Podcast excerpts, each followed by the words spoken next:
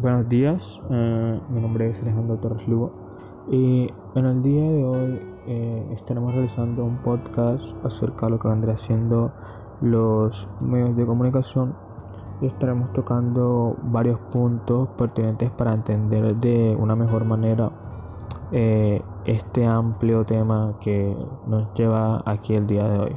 Pues bien, empezaremos hablando un poco acerca de la definición de los mismos, posteriormente hablaremos acerca de su relación con la economía y los sistemas económicos más específicamente y por supuesto cómo han ido evolucionando y adaptándose a las necesidades del hombre con el paso del tiempo. Eh, pues bien, empezaremos hablando acerca de una definición general de los medios de comunicación. Básicamente los medios de comunicación vendrían siendo eh, elementos u herramientas que le permiten al hombre eh, recibir o mandar un mensaje, ya sea hacia otra persona eh, con una intención que depende evidentemente de, de, la persona que envía el mensaje. Pues bien, un ejemplo de estos de estas herramientas pueden ser los celulares, los televisores, las cámaras que permiten al hombre eh, recibir información o eh, enviarla. Pues bien, ¿cómo se relaciona este tipo de elementos con la economía? Pues que básicamente eh, los medios de comunicación permiten al hombre este, cumplir una función eh, no solamente social, sino que también económica.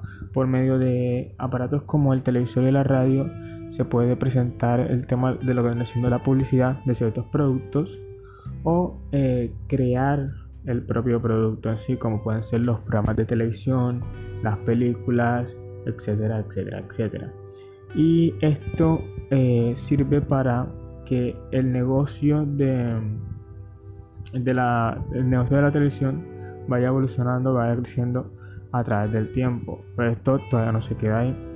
Existe algo denominado teletrabajo y es que ciertos trabajos o empleos de la antigüedad eh, van evolucionando a través del tiempo y junto con los medios de comunicación crean eh, como, por decirlo así, una mejora eh, del trabajo anterior.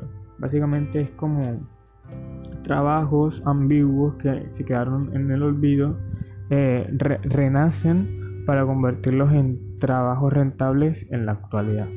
Asimismo, juegos de apuestas como puede ser el póker, eh, que es conocido en Las Vegas por este tipo de, de, juegos o negocios, también han venido eh, tomando importancia debido a su, a su constante utilización. Pues bien, pasamos al ámbito de la evolución de eh, los medios de comunicación y cómo han venido evolucionando en base a, a las necesidades del hombre. Pues bien, a medida que el hombre eh, va desarrollándose, genera eh, otro tipo de actividades como pueden ser las carreras de autos, el fútbol, etcétera, etcétera, etcétera. Y es aquí cuando los medios de comunicación obtienen eh, mayor importancia como método de eh, para captar imágenes de alto rendimiento, como es en el caso de los deportes. Pues bien, deportes como el de escalar, de ciclismo, de auto, de boxeo, requieren precisión y eso es lo que le ofrece eh, al público los medios de comunicación.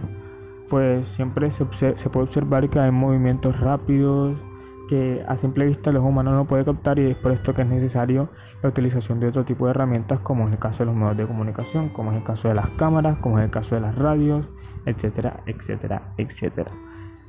Y aquí donde vamos al punto de los eSports o deportes virtuales donde se hace necesario el uso de una interfaz tecnológica para que las personas, el público, sean capaces de entender lo que vendría siendo el gameplay o el juego en sí mismo.